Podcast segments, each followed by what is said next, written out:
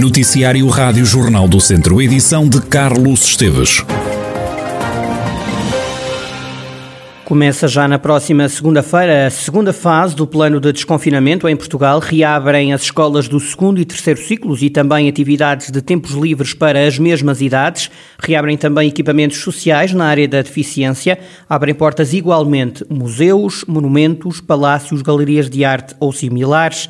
Na área comercial podem reabrir lojas até 200 metros quadrados, com porta para a rua, esplanadas no máximo de quatro pessoas por mesa e vão ainda ser possíveis feiras e mercados não alimentares. Vai ainda ser possível praticar-se modalidades desportivas de baixo risco e haver atividade física ao ar livre até quatro pessoas e ginásios sem aulas de grupos. E a verdade é que só quando a pandemia estabilizar é que vão voltar a ser colocados os horários nas paragens dos autocarros em Viseu. É pelo menos isso que garante o vereador com o pluro da mobilidade no município viziense. Segundo João Paulo Gouveia, os horários das passagens das carreiras fartaram-se de mudar desde o início do ano. Os horários mudaram cerca de 20 vezes desde o início do ano. E porquê? Imaginem, estávamos confinados, não estávamos confinados, agora passamos a estar confinados e abriu, como sabem, nos últimos 15 dias, o primeiro ciclo.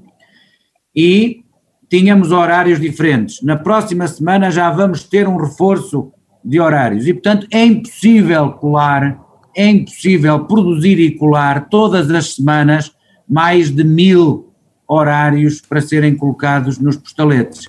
Quando a situação pandémica melhorar, os horários vão voltar a ser fixados. Até lá, a autarquia pede às pessoas para consultarem as informações na internet. É humanamente impossível e até na tentativa de melhor servir, aconselhamos as pessoas a irem verificar à internet ou a pedirem ao operador ou mesmo até vir à Câmara uh, para poderem pedir os horários impressos, porque só quando a pandemia estabilizar é que nós conseguiremos como toda a gente compreenderá, colocar um, os horários definitivos nos respectivos postaletes.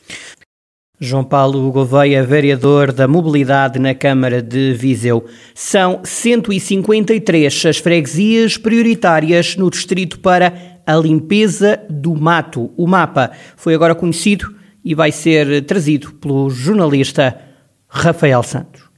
O governo identificou 153 freguesias no distrito de Viseu como prioritárias para a fiscalização da gestão de combustível este ano no âmbito da defesa da floresta contra incêndios. A identificação destas freguesias, tidas como prioritárias, permite uma eficiente utilização dos recursos humanos e técnicos das entidades envolvidas na fiscalização do cumprimento das regras de limpeza dos terrenos, explica num comunicado conjunto do Ministério da Administração Interna e do Ministério do Ambiente e da ação climática. Segundo o mapa divulgado pelo Governo, apenas os conselhos de Carregal do Sal e de Nelas não têm localidades com vigilância urgente. Os municípios com mais freguesias prioritárias identificadas este ano na região são Castro Daire, com 13, São Pedro do Sul e Viseu, com 12, e Sinfães e Taboaço, com 11. Pelo contrário, com menos freguesias identificadas estão Sátão, com 3, Sernancelho e Mangualde, com 4. O prazo para a limpeza do mato termina a 15 de maio. A GNR vai estar na floresta de 16 de maio a 30 de junho a fiscalizar quem não cumpre com a lei.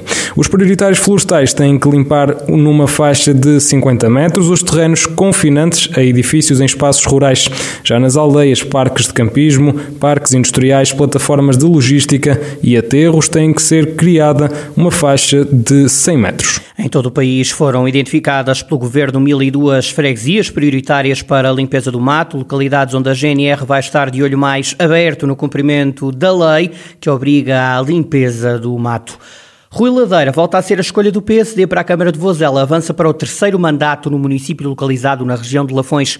Há alguns meses das eleições, Rui Ladeira enumera algumas das prioridades da candidatura a preparação das nossas crianças, por exemplo, na área de educação, para aquilo que são os desafios do futuro, a título individual e coletivo. E, portanto, a nossa aposta na educação é muito significativa E, portanto, tem havido um investimento muito forte do município. Portanto, é um investimento contínuo. Agora, enquanto obra, perguntou-me quais eram as que eu gostava de ver concretizada, tinha 10 ou 15 para lhe apresentar como estruturantes, mas há uma que eu vou hoje destacar, que é a questão das empresas, é a questão dos parques industriais, é a questão de criar oportunidade de emprego. Agora, mais que nunca, é preciso criar oportunidades de emprego e nós temos em desenvolvimento três parques industriais, o de Queirã, o de Monte Cavalo, aqui em Vozela e também de Campia, em que estamos a fazer um trabalho integrado com as empresas que estão, mas também aquelas que estão a chegar, para criar emprego.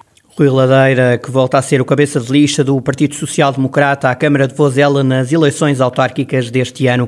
Continua a trabalhar no terreno um movimento mais solidário de São Pedro do Sul e de Oliveira de Frades, que começou a ajudar famílias carenciadas no Natal. Nessa altura da Páscoa, o grupo continua a trabalhar, como realça a coordenadora do movimento mais solidário de São Pedro do Sul e também de Oliveira de Frades, Andreia Ribeiro fizemos uma primeira recolha de ovos da Páscoa, ou seja, como existem muitas crianças nestes seis familiares, para lhes darmos uma Páscoa um bocadinho mais feliz, pedimos às pessoas se puderem para doarem um, um ovo da Páscoa, um ovo de chocolate. Andreia Ribeiro, coordenadora do movimento mais solidário de São Pedro do Sul e de Oliveira de Frades, que continua a ajudar as vítimas da crise pandémica. Falar em Páscoa, há um Judas invisível que vai ser queimado este sábado pelo Trigo Limpo Teatro Acerta em Tondela e há muitos figurões para serem expurgados. Este ano a Acerta desafiou o público a lançar ideias para queimar o Judas. O diretor da associação, José Rui Martins, desvenda algumas das acusações que vão a julgamento. O Judas este ano vai ser o grande mal que aflige toda a humanidade. Ou seja, a pandemia que nos apanhou, esse Judas invisível. Há acusações eh, relativamente à, à, sensibilidade também que as pessoas tiveram perante a, a vida local eh, e, e, nacional e internacional. Portanto, há sim uns figurões que realmente, a nível mundial, são facilmente detectáveis, não é? Como o caso de Trump e Bolsonaro. Eh, em termos locais, quer dizer, eu não quero levantar aqui o véu, porque acho que realmente aquilo que, que é encantador uh, para as pessoas em termos dos, dos Judas que fazíamos e mesmo neste não Judas, ao recebermos exatamente essas mensagens, nós procuramos, uh, procuramos não, fizemos-la refletir neste cerimonial que vamos fazer um não Judas, mas onde vamos queimar todas essas situações que as pessoas uh, colocaram. José Rui Martins conta ainda a forma como este ano vai chegar ao público o espetáculo que está no palco, mas longe da plateia. Basta que nas redes sociais vão ao Facebook dá certo e têm todas as instruções que podem seguir para uh, assistir ao streaming que no sábado, à hora do Judas, vai para o ar. Uh, vai ser em direto, vai ser os atores vão regressar ao palco com as devidas cautelas. Eh, tivemos uma necessidade muito grande, tal como no Dia Mundial de Teatro, de pisarmos de novo o palco. O palco é o nosso local de trabalho, é o nosso lugar de paixão, é o nosso espaço de comunicação com o espectador. José Rui Martins, diretor da ACERT, sobre a queima do Judas, que apesar da pandemia vai voltar a ser feito este sábado à noite, véspera de Páscoa, em Tondela mas numa sessão online. Em Herbamar já está no terreno mais uma edição do projeto Opta, orientar e promover trajetórias de aprendizagem. Este programa recebeu um apoio de 100 mil euros, verba que vai ser investida nos próximos dois anos.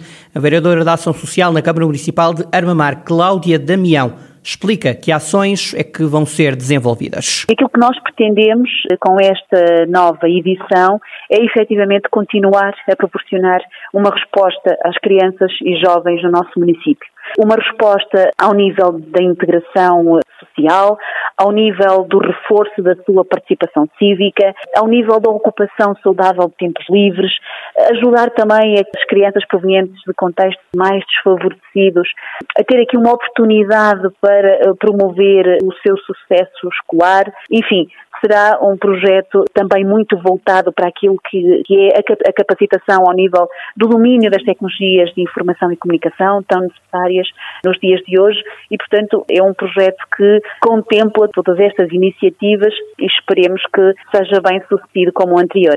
Cláudia Damião, vereadora da Ação Social na Câmara Municipal de Armamar, onde arrancou mais uma edição do Orientar e Promover Trajetórias de Aprendizagem, o OPTA.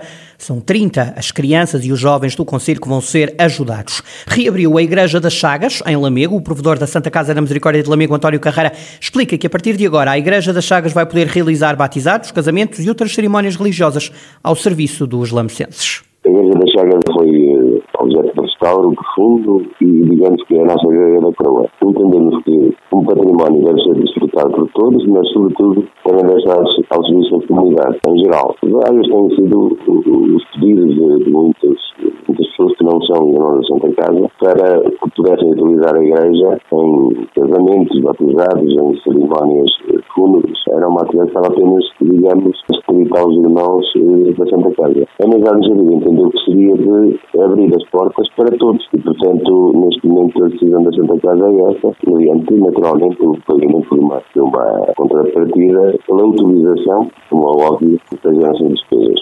O provedor da Misericórdia de Lamego espera um dia que a Igreja das Chagas fique aberta de forma permanente e acessível a toda a comunidade. É evidente que aquilo que nós gostaríamos de fazer é que ela estivesse permanentemente aberta. Mas neste momento não temos condições que permitam pensar no futuro próximo o que possamos fazer. E, sobretudo, fazer com que as abracem o projeto da Santa Casa. Porque Lamego tem muitas pessoas e tem muita gente com qualidades e princípios e valores que só engrandecem a Santa Casa se tornarem irmãos. E quem sabe aqueles que não são, mas que não possam ainda conseguir. Esse é o nosso desejo.